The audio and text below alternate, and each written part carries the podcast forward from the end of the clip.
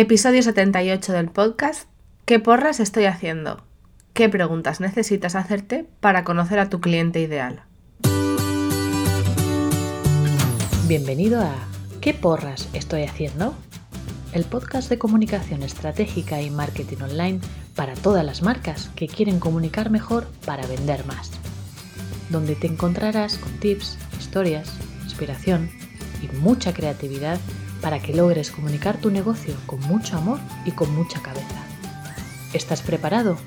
Aquí comienza ¿Qué porras estoy haciendo? con María Salto. Hola, de nuevo, este episodio es especial. Es la grabación de una charla que me hizo mi compi de fatigas, Carmina Valverde, profesional experta en análisis de mercado y en definición de cliente ideal y en experiencia de cliente, y que me ha permitido compartirla aquí con vosotros como episodio del podcast. Carmina ayuda a otros negocios a conseguir información real que les ayude a hacerse a la idea de, de a quiénes se dirigen y poder tomar decisiones con esa info real. Y con esta conversación inicia una serie de charlas en las que habla con otras profesionales de qué preguntas se hacen para conocer a su cliente ideal. Te invito a que la sigas en Instagram, arroba Carmina Valverde y en su web, y que te apuntes a su newsletter, porque comparte info muy guay sobre estudios, el mercado y la situación actual, info que nos viene muy bien para poder hacer mejor nuestro trabajo y ayudar a nuestros clientes. Te dejo los links de todo esto en las notas del podcast y así además estás atento si sigues a Carmina de cuándo será su próxima charla sobre el cliente ideal. En esta conversación podrás escucharnos hablar de la felicidad o sí, menudo temazo con el que empezamos, y luego sobre el cliente ideal y las preguntas que yo me hago a mí como marca, como profesional, como consultora, para ayudar a mis clientes, pero también sobre las preguntas que le hago a mi cliente para que pueda trabajar su comunicación de forma estratégica y pensada en lo que quiere y necesita su cliente. O sea, vamos, esto sería como el meta cliente. Además, doy varios tips para recopilar información, trucos que yo utilizo en mi día a día y, cómo me valgo de la propia comunicación para conocer a mi cliente. Y ya antes de despedirme, si este episodio te ha gustado, acuérdate de darle a like, suscribirte y dejar una reseña. Esto ya de lo, de lo de las reseñas nivel pro, porque así funcionan estas cosas y el algoritmo de los podcasts. Cuantas más valoraciones y reseñas, más oportunidades de que mi podcast se muestre y aparezca como recomendado. Yo te lo agradezco en el alma. Y ahora, sin más dilación, Dentro charla. Pues yo esta mañana, porque esto lo hago yo mucho, eh, me he escrito eh, cuál quería que fuera el propósito de esta, de esta charla y contigo. Y, me ha salido uno muy bonito, que es ser felices. Ah, pero... creo, que este, creo que este vale para todo lo que se hace en la vida, ¿no? Sí es como, pues quiero ser feliz en este rato con María y sobre todo también lo que quiero es que cuando nos oigan y nos vean las personas, pues que también sean felices. Porque, porque no sé yo, la experiencia que tengo con la gente que habla y que intenta saber qué es el cliente ideal, que es el tema que vamos a hablar hoy tú y yo, es como que genera mucho estrés, como que hay mucho enigma en torno a eso y mucha incógnita. ¿Vale? Entonces, bueno, pues realmente el objetivo de, esta charla y de por qué quería que la tuviéramos tú y yo eh, es para intentar deshacer un poco todo ese enigma, ¿no? Y no quiero ser yo la única que hable del cliente ideal desde este lugar, sino que quiero apoyarme en todos los profesionales del mundo mundial. Entonces, bueno, pues primero, María, muchísimas gracias por hacer, aceptar mi invitación. Nada, yo, la verdad, gracias a ti, porque el, el tema me gusta. En, en, realidad es lo que tú decías antes, ¿no? De la felicidad, para mí viene mucho con el disfrute, disfrutar de este momento. Y cuando se puede hablar de cosas que nos interesan y que nos apasionan, pues al final disfrutamos y eso nos hace felices. Claro, pues ese era mi, en realidad esa es mi estrategia. Eh, conectar con personas que quieran ser felices hablando del cliente ideal. y no estar yo sola dando la matraca.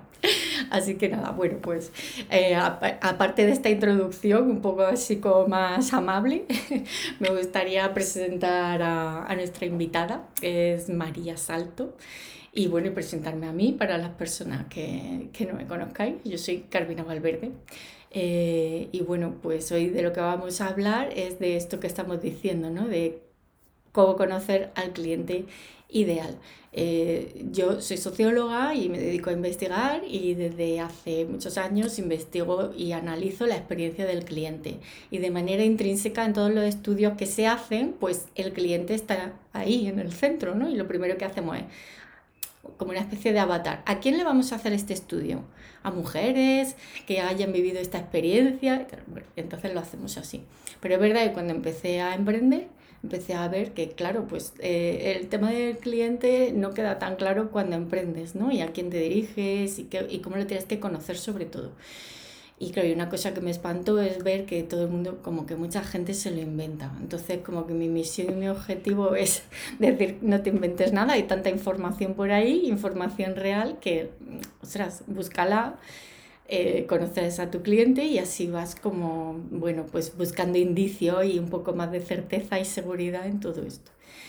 Y bueno, y, implicados en todo este proceso estáis muchos profesionales como tú, que necesitáis esta información real para, para, hacer vuestro trabajo, ¿no? Entonces, bueno, por eso voy a invitarte a ti y a otras personas a, a hablar de qué es lo que vosotros necesitáis para desarrollar vuestro trabajo, eh, qué necesitáis saber de los clientes y qué necesitáis saber de los clientes de vuestros clientes. Entonces, bueno, esta este es un poco la introducción y el sentido que tiene esta entrevista y otras entrevistas que, que haré.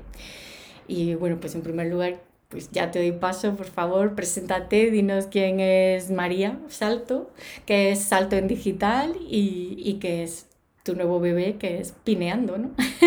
tu nueva agencia.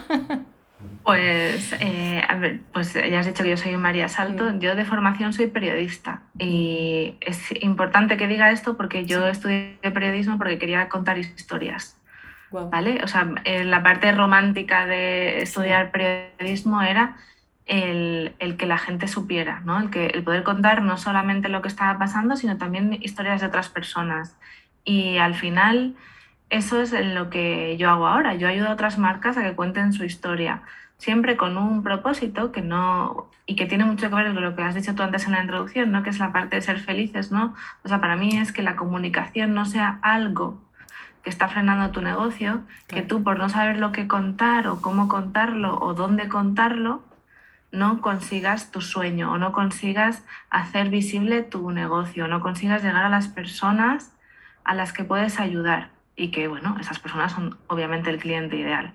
¿Vale? Entonces, de ahí es de donde sale el salto en digital y con salto en digital ya llevo cinco años, eh, sí, seis, seis, no, cinco. ¿Vale? Eh, antes trabajaba como freelance para una gran marca eh, llevándolo a las redes sociales, pero como marca, yo como marca personal llevo cinco años y, durante estos años me he especializado en comunicación estratégica, en Instagram y en Pinterest. Y de ahí es donde sale este nuevo bebé, que es la agencia Pineando, que es, para, es una especialización de, ¿no? de salto en digital para marcas, eh, tiendas online, negocios que necesitan de Pinterest Marketing. Porque ya en, dentro de salto en digital, la parte de Pinterest, de la especialización, creció mucho y necesitaba su propio espacio. Entonces, cuando trabajo con emprendedoras mm. en mentoría uno a uno o formaciones, lo hago a través de Salto en Digital, pero cuando trabajo con marcas a nivel más grande o más global en servicios, pues tanto de campañas de anuncios o de gestión de las cuentas o con la estrategia, trabajo en la agencia Pineando. Así que tengo como dos clientes ideales. Claro, esa iba a ser mi siguiente pregunta. Entonces aquí hay chicha que cortar, porque claro, o sea, es como muchas veces te preguntan, me preguntan, ¿se puede tener más de un cliente ideal? Pues sí, sí se puede tener más de un cliente ideal, porque en este caso, pues tú tienes dos muy distintos, ¿no? Y cómo los categorizas o cómo los, hay, los has ido perfilando, digamos, ¿no? A cada uno de ellos. Bueno, pues no sé si es eh, suerte o desventaja que con Salto en Digital yo misma soy mi cliente ideal. Es decir, ah, una no, eso marca es lo yo- mejor. O sea, las marcas que yo, Entonces es una ventaja, ¿no? las marcas que yo lo tengo identificado, las marcas que personales me refiero, que más que mejor, o personales o comerciales, pero profesionales, que más llegan directamente a su cliente, es porque ellos son su cliente ideal. Entonces se conocen mucho mejor. Entonces yo descubrí, bueno, yo tenía muy claro que quería tra- trabajar con otras marcas como yo. O sea, yo quería ayudar a otras mujeres como yo. ¿vale? En un principio yo nunca eh, me he cerrado a mujeres, ¿vale? Pero al final la propia comunicación también te ayuda a perfilar a tu cliente, ¿vale? O sea que eso ahí creo que también es algo que, que no podemos evitar. Como, y está bien, ¿eh? Yo lo- Ujú. para mí es la selección natural, tú ya lo sabes. Sí, eso siempre lo es dices, clave. selección natural Eh, de la Es clave esta selección natural eh, y hay que hacer paz con ella, ¿vale? O sea, no podemos pretender Mm. a llegar a todas las personas Mm. porque no funciona así. Ujú. Y entonces para mí era emprendedora como yo, que, que quiere sacar adelante su negocio, que a veces le cuesta hacerse visible, pero que el, el su porqué o lo que le motiva es superior a cualquier miedo o freno que tenga, ¿vale? Entonces desde ahí partí yo a, a crear mi, mi avatar. Y luego eh, yo misma, siendo mi propia cliente, eh, descubrí un montón de cosas sobre mi propio cliente, además de la experiencia de trabajar con otras personas.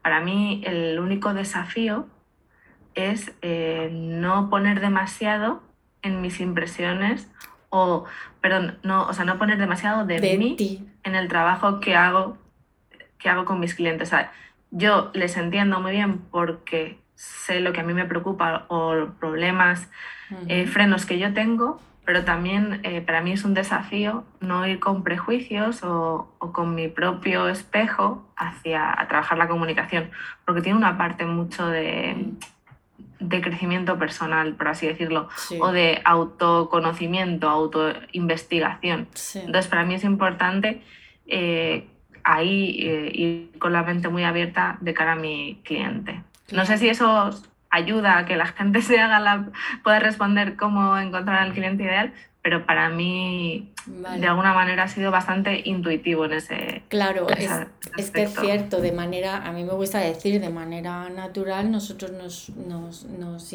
nos intrincamos o nos buscamos unos a otros. De hecho, una de las cosas que trabajo yo con mis clientes es decir, cuáles son los valores compartidos, ¿no? Porque al final también la marca tiene que conectar con el cliente ideal. Entonces, ese punto Mm. común, al final somos marcas personales o somos una, una persona al frente y tenemos que conectar con el otro, ¿no? Entonces eso que dice es, es así, total. Es que al final, eh, al final queremos comprar a una marca que nos represente. Sí. ¿vale?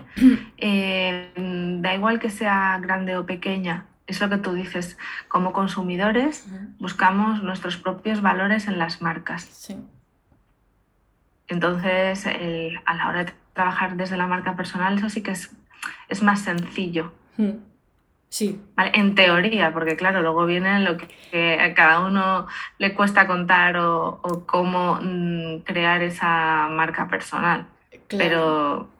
Pero, mm, pero en teoría la conexión es más fácil. Y, y, y una cosa de, de- de lo que quiero así un poco como, como aterrizar más, es decir, tú trabajas para marcas que son consultoras en muchos casos, por ejemplo yo, que estoy trabajando contigo, estamos trabajando mi comunicación. Eh, pero claro, nosotros a su vez tenemos clientes. ¿No? Entonces es como el, mm, aquí hay dos, está tu cliente más el Mm. cliente de tu cliente.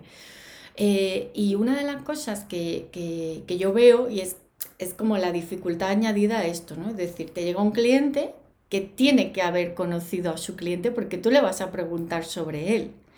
Entonces quería saber eh, qué, qué te encuentras ahí, ¿no? Eh, qué dificultades te encuentras y, y- y- qué, qué consejos les podríamos dar. Pero bueno, primero las dificultades y luego vamos por, por, el, por el consejo de, de, granar un poco mejor qué es lo que ellos necesitan saber de sus clientes para llevártelo a ti. Pero bueno, primero, ¿qué te encuentras? diría que de todo, pero o sea, me encuentro mucho el no saber quién es su cliente ideal o tener o haber trabajado con propuestas de cliente ideal que al final no es lo, en lo que se debe, lo que yo quiero que basen la comunicación. Vale. ¿Vale? Sí. O sea, yo para mí no, muchas veces cuando yo trabajaba en, eh, en, empresa, o sea, el cliente ideal era esa persona que le ponías una edad, un rango de edad de 25 a 35, ¿no? Igual que se, eh, salen las estadísticas, que es mujer, eh, madre o no, y su estilo de vida mm, y su poder adquisitivo. Y eso ya era, eso era, ya era el cliente ideal. Pero en realidad no, porque Puede ser una chica de 25 años que empieza a trabajar o puede ser una chica de 25 años que tiene su primer hijo. Y las dos tienen la misma edad, pueden tener el mismo poder adquisitivo y sus situaciones son completamente diferentes. Entonces, para mí, para trabajar la comunicación de una marca, lo que necesito saber de su cliente ideal es, eh, o sea, si tú quieres que la comunicación sea efectiva, tienes que entender muy bien lo que necesita tu cliente ideal. Entonces, cualquier cosa que te ayude a averiguar qué necesita y qué quiere tu cliente ideal y sobre todo qué es lo que quiere sentir o cómo quiere verse, vale. Ahí es a lo que quieres llegar. Y entonces, ahí, por ejemplo, eh, necesitamos saber qué está pasando en el mundo, qué está pasando en, esa persona. O sea, no solamente es si esa persona, mm, volvemos al ejemplo, no es lo mismo una madre primeriza en eh, abril de 2020 que una madre primeriza en abril de 2017. No, tiene nada que ver. Nada que ver. Nada que ver. Y las dos querrán lo mismo para sus hijos, las dos eh, habrán sufrido un posparto, pero, lo que pasa alrededor no es lo mismo. Y no es lo mismo un emprendedor ahora mismo en Madrid que un emprendedor en La, Palma. Sí. Ahora mismo no tiene nada que ver. O en Austria, que vuelve a haber hoy confinamiento. ¿Vale? Por lo tanto, no es solamente lo que es la persona ni su momento vital, sino eh, dónde lo está viviendo y en el momento. Entonces, cualquier eh, ah, bueno, aparte de que soy periodista, entonces me gusta mucho escuchar la radio y enterarme de, hmm. las noticias, eso lo aplico. O sea, es importante conocer, ¿no? O sea, em, por ejemplo, eh, hay, muchas noticias, eh, dices tú, joder, no me gusta mucho ver las noticias tanto alarmistas de si va a haber un apagón, el gran apagón, ¿no? Que se está pensando. Pero a lo mejor sí que es interesante hmm. para mí como marca saber que puede haber un problema de mm, suministros ahora en estas navidades, juguetes, etcétera, eso que puede generar en mis clientes o hmm. en mi propio consumidor, que a lo mejor está más preocupado por otras cosas. No sé, para mí eso es importante. Y entonces para mí eso es eh, información real. Qué guay, me encanta. Pues yo venía así como en plan, ¿le parecerá a Carmina suficientemente real esto? Me parece mega real, porque es que la está contextualizando muy bien. A ver, yo lo pongo desde mi lado, soy socióloga, mm. estudio al individuo, el comportamiento del individuo en la comunidad. O sea, nosotros no somos seres aislados. Aisladamente no sobrevivimos. Entonces, eh, estamos integrados en un contexto que nos condiciona continuamente. Unas veces se nos nota más y otras menos. Ahora se nota mucho porque son situaciones muy extremas. ¿eh? Mm. Pero todos los estudios eh, que hacemos empiezan así, empiezan observando al individuo en su contexto.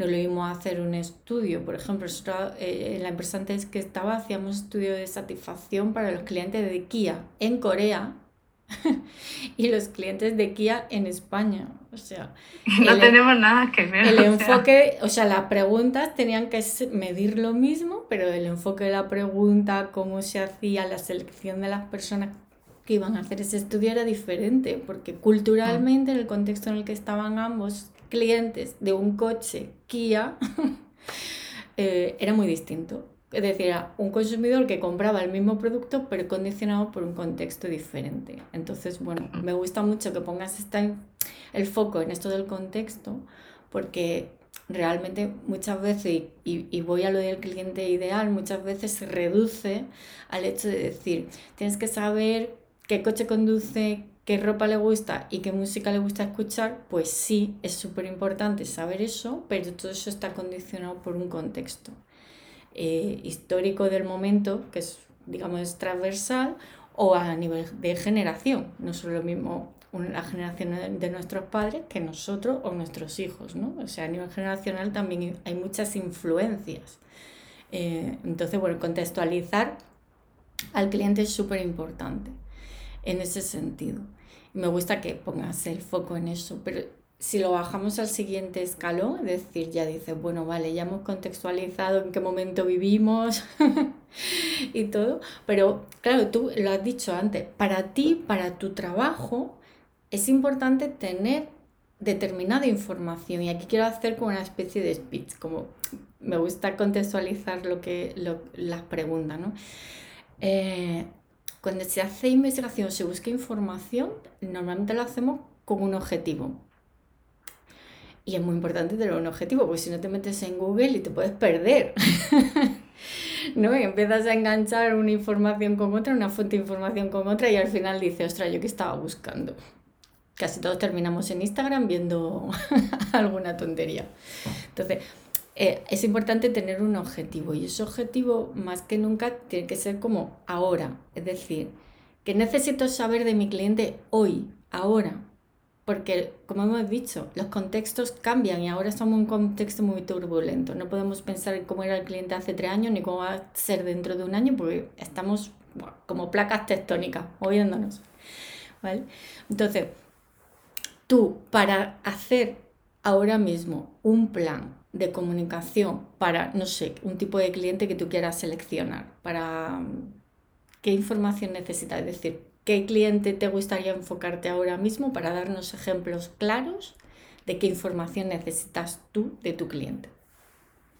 Pues una de las preguntas que siempre hay que saber responder o hay que el objetivo sería buscar información para responder esa pregunta es qué problema tiene, cuál es su principal preocupación ahora mismo. Bien. ¿Vale?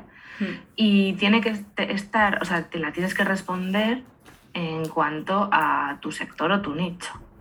¿Vale? Y, por ejemplo, yo tengo una clienta que hace álbumes tipo scrap, ¿vale? Mm, exclusivos, diseñados por ella, manualidades, tal. ¿Cuál sería su primera, eh, el problema que tiene su cliente? Claro. Quiero decir, obviamente podría estar preocupado por la salud, podría estar preocupado por el contexto, mm. eso le influye. Eso nos puede dar pistas de qué, le puede, qué puede resultar importante. ¿Vale? Pero ya lo tiene que poner en contexto además con su producto.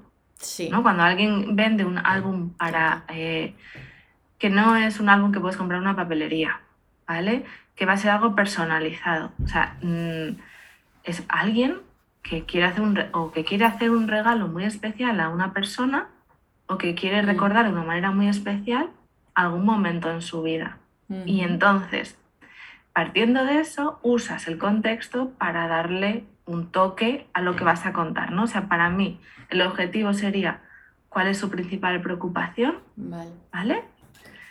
A lo mejor puede ser que no consiguió eh, hacer la comunión de su hijo como hubiera querido, pero ahora quiere hacerle algo muy especial a su hijo para que lo recuerde. Ah. Entonces se busca algo más especial todavía que, que, no sea un álbum. Entonces, para mí habría que partir de ahí. ¿Vale? Yo siempre parto de, de, cuál es el problema. ¿no? Por ejemplo, con mi cliente ideal. Yo puedo vender asesoría de comunicación estratégica, pero mi cliente no, no necesita eso, no busca eso aunque yo sé que le va a ayudar, ¿vale? Aunque yo sé que los resultados que, va a obtener van a ser increíbles, lo que va a, su principal problema es que se siente agobiado con qué publicar. Siempre comienza desde de ahí. Ya. Esa es lo que mi cliente, esa es la punta del iceberg de su problema. De ahí es donde yo tengo que tirar.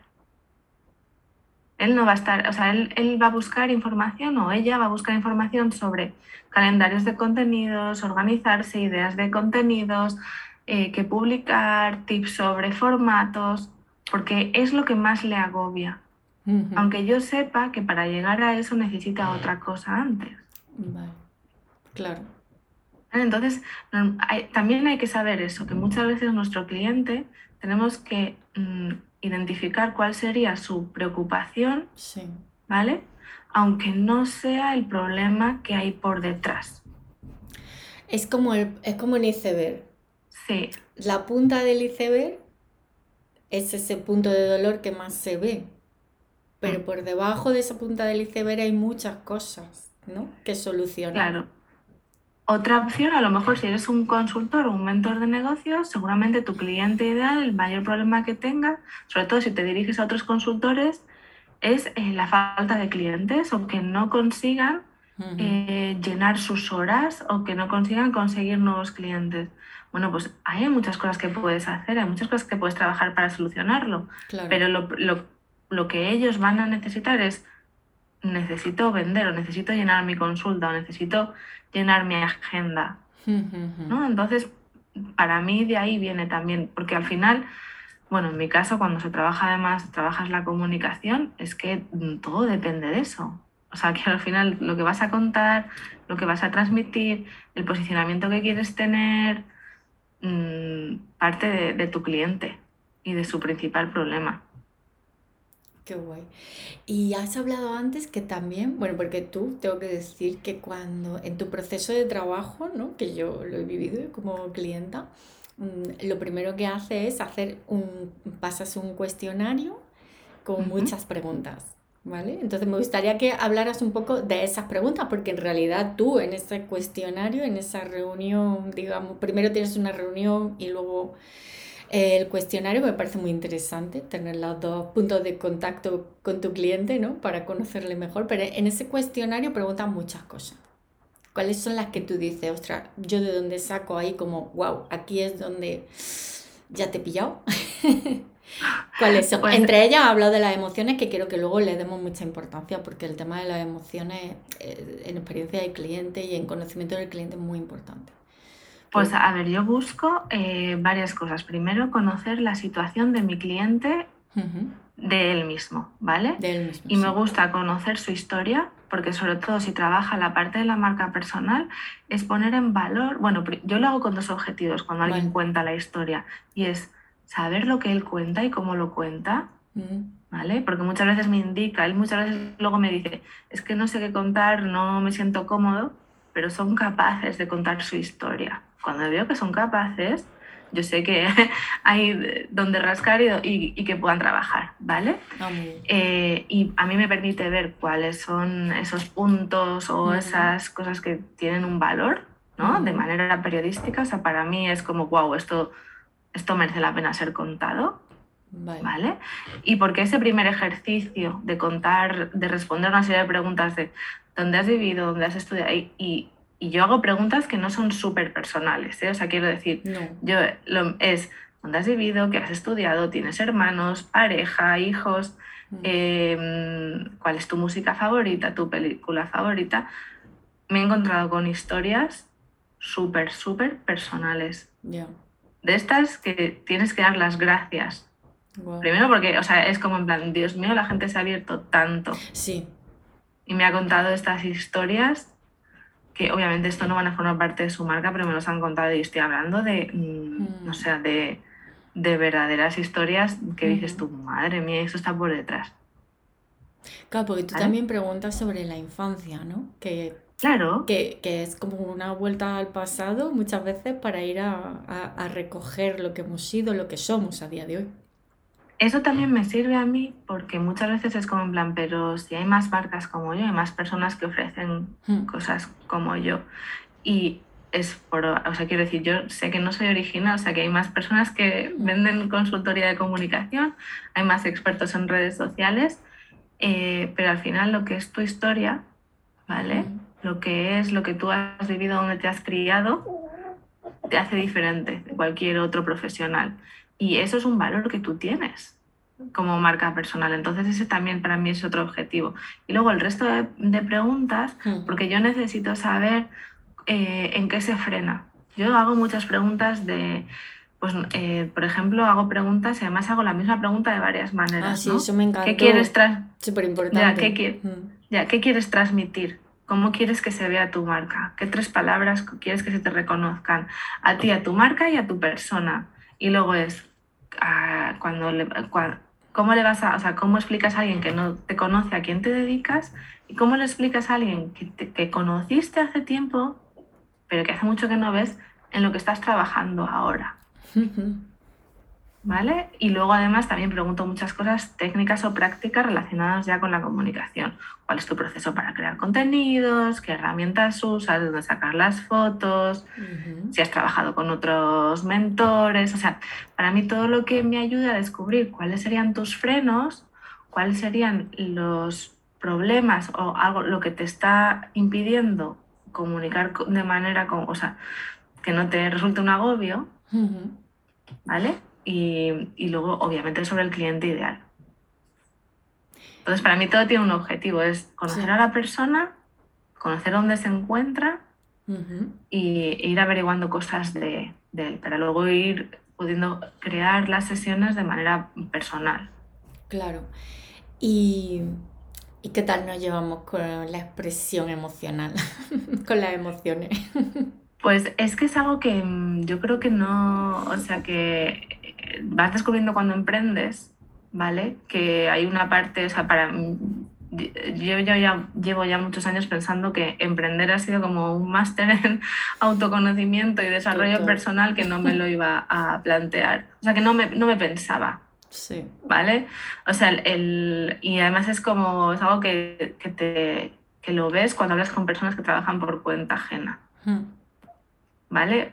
¿Y por qué es esto? Porque eh, cuando vendes o cuando te vendes y cuando te comunicas, eh, te sientes mucho más vulnerable. Y eso destapa una serie además de, pues eso, de falta de confianza, falta de autoestima, mm. de cosas pues que están por detrás y que no tienen que ver con hace dos meses que decidiste tener una idea o hace dos años que comenzaste con tu proyecto. ¿Vale? Y que además la experiencia me ha demostrado que se da mucho más en mujeres. Y este podría ser otro temazo que no tenemos por qué entrar aquí ahora, Carmina, ¿vale? Porque tiene que ver con muchas otras cosas, pero es cierto. ¿Y por qué se pone tanto en el hincapié, o quiero que lo pongamos nosotros, el hecho de decir, mm, son importantes conocer las emociones de los clientes. Porque eh, nos compran por emociones. No nos, no, o sea, y ahora quiero decir, vendrá uno, no, no, yo necesito saber todas las características que tiene tu teléfono o mi coche. Vale, pero si un Kia es lo mismo que eh, un BMW, porque la gente compra un BMW y no Dacia, que es el coche más barato. Porque hay una emoción asociada a la marca. Y eso lo consigue la comunicación. ¿Vale? Entonces, el, ese es el motivo por el que eh, la gente me compra a mí y quiere que yo le ayude y no a otro. O por lo que o sea, por lo que no nos importa pagar 3 euros por un café de Starbucks o hacer colas para comprarnos el último modelo de iPhone. Da igual cuál sea tu mm, motivo, hay, eh, siempre hay una razón. O sea que, perdón, siempre hay una emoción detrás. hay, hay personas, también es cierto que en, la, en las etapas de la venta, ¿vale? O de la compra, mejor dicho, eh, tenemos que hablarle a nuestro cliente en todos los aspectos. Es decir, hay que hablarle a la parte de las emociones y hay que hablarle también a la parte de la razón. A la parte racional, claro. Sí, pero lo que lo va a decidir es la emoción. Es la emoción. Mm. Em, voy a contar una, anécdota de lo importante que es preguntar por las emociones. En este caso me lo llevo al, al terreno de la pregunta, ¿no? Em, hace, nada, tres semanas acabado un proceso de consultoría con, una clienta y ella hace branding y diseño gráfico y diseño web. y le dije, cuando entregues un proyecto, pregúntale a tus clientes por tres preguntas, ¿no? El aspecto funcional, es decir, qué beneficio funcional han recibido, qué es lo que ellos sienten que han recibido al trabajar contigo. Y el aspecto emocional y el aspecto sorpresa, que son cosas distintas, ¿vale? es verdad que la sorpresa es asociada a emociones, pero ¿qué es lo que te ha sorprendido de todo el proceso? Y bueno, fue muy chulo porque en la parte emocional la gente, algunas personas le dijeron que había llegado a tocar a, exteriorizar su alma. Es decir, el branding lo que exterioriza es, es, un proceso ¿no? también de desarrollo, mm, en muchos casos de negocio y personal y de estrategia. Pero yo me quedé muy alucinada porque repetían muchísimas veces la palabra ilusión. La ilusión, la, la ilusión era una palabra que venía y que venían de la frustración. Venían porque habían tenido un proceso de branding con otra persona que no les había ido bien entonces, yo les explicaba que lo importante de conocer estas emociones que tus clientes te están expresando es que se genera como un arco. Vas desde la frustración y generas ilusión. Desde la incertidumbre y vas a generar eh, motivación. De nuevo por su proyecto, que eso me gustó mucho también, era como muy bonito. Me has devuelto la ilusión y la motivación por mi proyecto. Y dice, qué importante preguntar esto. ¿sabes? Pues fíjate, yo eso, por ejemplo, me lo llevaría a que eh, esta chica tiene muchas más armas o mucho más conocimiento ahora a la hora de comunicar eh, lo que ella hace. Exacto, esa fue una de las grandes conclusiones también para ella, porque ella decía, es que hay muchos como yo, ya, pero tus clientes te están diciendo esto, que tú generas esto. Si te lo han dicho tus clientes, no te lo estás inventando. Insisto en lo de no inventarse las cosas, porque en realidad te están validando tu servicio y a ti con lo que tú generas con ellos. Es decir, les has dado una web, les has dado un logo, les has dado una marca corporativa, pero sobre todo lo que ellos sienten es que han, has sacado algo de ellos muy emocionante y muy ilusionante. Con lo cual eso ya va a diferenciar tu servicio, trasladándolo a la comunicación, obviamente. Claro, porque al final, el, cuando tú preguntas, o sea, cuando yo quiero saber lo que quiere mi cliente ideal, ¿no? O lo que quiere el cliente de mi cliente, ¿no? ¿Cuál es su problema y qué quiere? Yo lo que quiero no es decir qué quiere conseguir, pero sobre todo es cómo se quiere sentir. Claro. Esa es la gran pregunta. Porque al final, si tú consigues transmitir eso, vienen las ventas. O sea, si tú consigues transmitir que no te vas a llevar solo un plan de contenidos o un método eh, para hacer webinars o un, sistema para tener una lista de correos, ¿no? De que la gente se suscriba. No, lo que tú buscas es el, pues eso, tener un negocio que te funcione, pero además sintiéndote, pues eso, libre, feliz, no agobiada, ¿no? Que es lo que todo va asociado, son esas emociones asociadas a, la capacita, a la capacitación que consigues con determinado profesional. Exacto. Y esto es súper importante, sobre todo para eh, marcas que venden servicios. Sí. Porque cuando vendemos productos, quizás es más fácil mm, o sea, quiero decir, transmitir el resultado. Bueno, creo que ahí todo el mundo lo vería. Depende, los de producto dicen que los de servicio les resulta más sencillo y los de servicio decimos que, que es el de producto. ¿no? Me encuentro de todo, ¿eh? Yo pensaba lo mismo, pero ya con todos los clientes que he tenido digo, no, yo creo que es que mm. nos cuesta a todos, pero bueno. Eh, más que nada porque un producto muchos son commodity entonces, también tienes que sacarle ese valor emocional a un producto, mm. ¿no? Sí, eso por ejemplo lo he trabajado con una clienta que quiere vender unas sudaderas. Entonces es como en plan, mm, ¿qué vas a contar aquí? Claro. De las sudaderas. Exacto, cuando hay millones de sudaderas. O sea, lo difícil es decidirse por, mm. por una marca, es, que eso es lo complicado. Sí. Y bueno, ya para, para, un poco para cerrar, porque ya llevamos aquí tres cuartos de hora muy interesante. Em, ¿Qué le podemos recomendar o, o, qué es lo que haces o qué es lo que sientes tú que falta ¿no? para conocer al cliente del cliente? Porque claro, es lo que estamos hablando, que realmente la dificultad es decir, ostras, ya, pero ahí como, ¿qué haces tú cuando te encuentras en una asesoría y dices, ahora hay que sacar información del cliente final? ¿Te imaginas? Sacas información como puedes, no sé. Como, ¿qué, ¿Qué crees que falta ahí? ¿no? Que es, bueno, yo tengo mi opinión. pues a ver, después de haber trabajado contigo, yo voy a hacer dos cosas. Una, recomendarte. Gracias. ¿Vale? Para que eh, lo haga una profesional. Y segundo, seguramente revise las preguntas que yo hago para ayudarle a, centrar un poco más la, dónde conseguir información.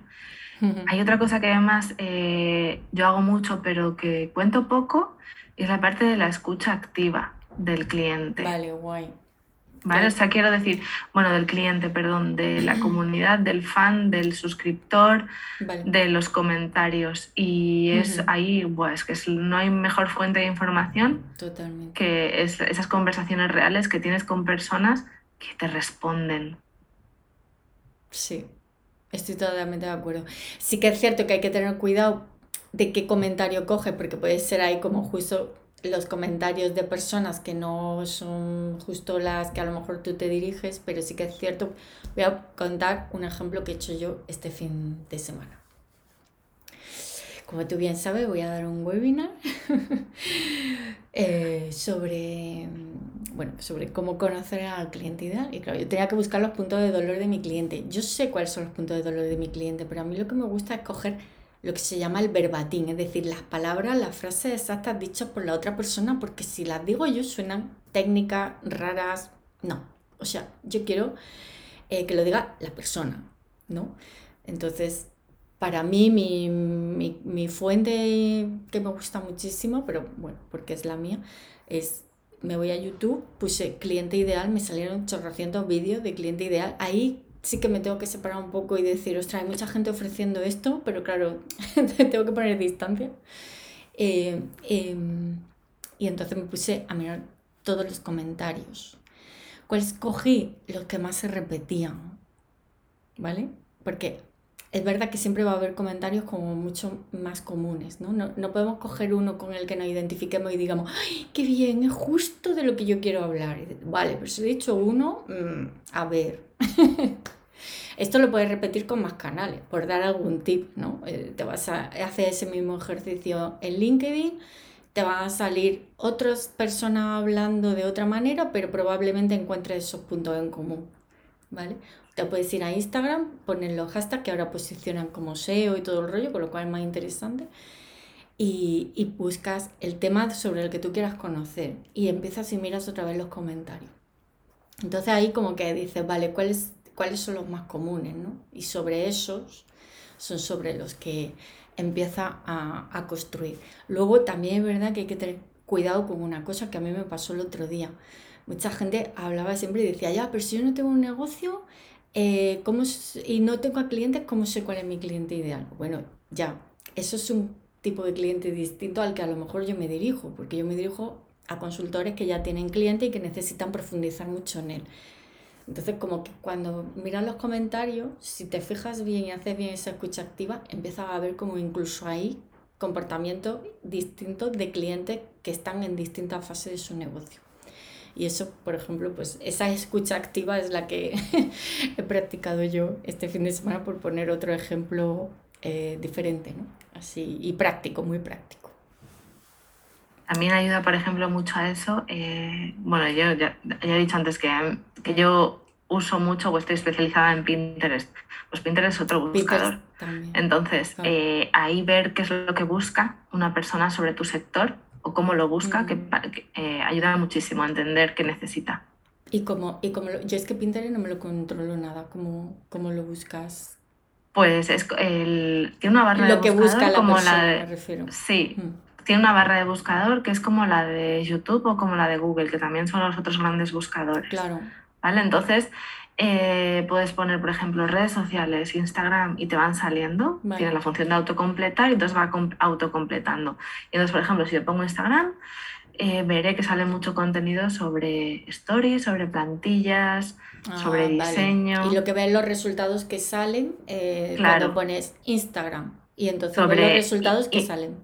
Claro, entonces veré que me salen, o sea, que habrá funciones, o sea, que completa con eso, pues plantillas, stories, ideas, calendario. Mm, y entonces ahí ya me va dando ideas de qué es lo que busca.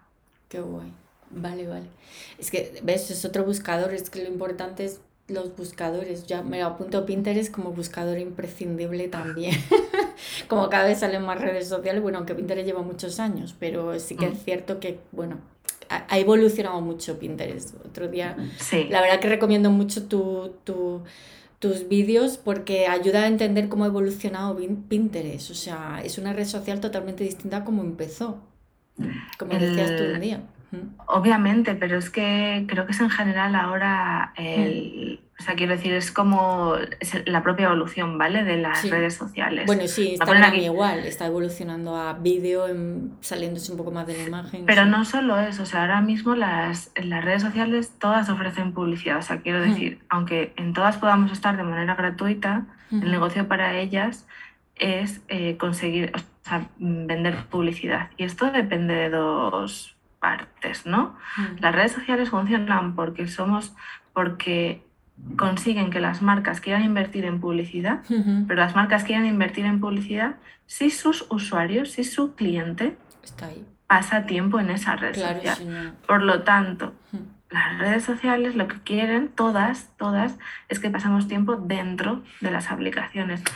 Además, ¿quiénes somos los que, consumiendo contenidos, ¿vale? Pero ¿quiénes somos los que, los que nosotros somos los que consumimos contenidos, pero además nosotros somos los que creamos los contenidos que consumimos. O sea, para eso es el negocio perfecto. Quiero decir, los usuarios crean los contenidos, consumen los contenidos y ellos se los venden. venden el espacio a las marcas.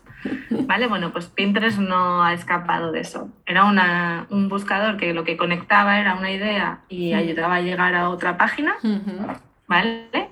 Y ahora lo que busca es que tú quieras pasar más tiempo dentro de la, claro, de la aplicación. Bueno, pero en cualquier caso sí que para esa escucha activa es importante. Bueno, Google, por supuesto, eh, todas mm. las redes que sean buscadores, ¿no? Pinterest, YouTube, en este caso, es el segundo buscador y LinkedIn, más también podríamos LinkedIn, quiero por favor que eh, se hagan búsqueda. Aunque no utilices LinkedIn, hay mucha información en LinkedIn. Te sale por empresas, por público, por artículos, por, sale de todo. Entonces LinkedIn es Sobre todo si vas a, otros negocios. Sí. Sí, sí, sí, va a ser. Si tu cliente es, eh, otro profesional o otra empresa, ahí, ahí hay mucha conversación. Ahí hay mucha, mm. mucha conversación y mucha información.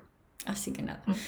Bueno, María, pues muchísimas gracias. Nos ha dado como muchísimo foco, ¿no? En cómo conocer al cliente y bueno, y todos los tips y las cosas que tú haces. Y, y la verdad es que, no sé, yo sí he sido feliz, no sé tú.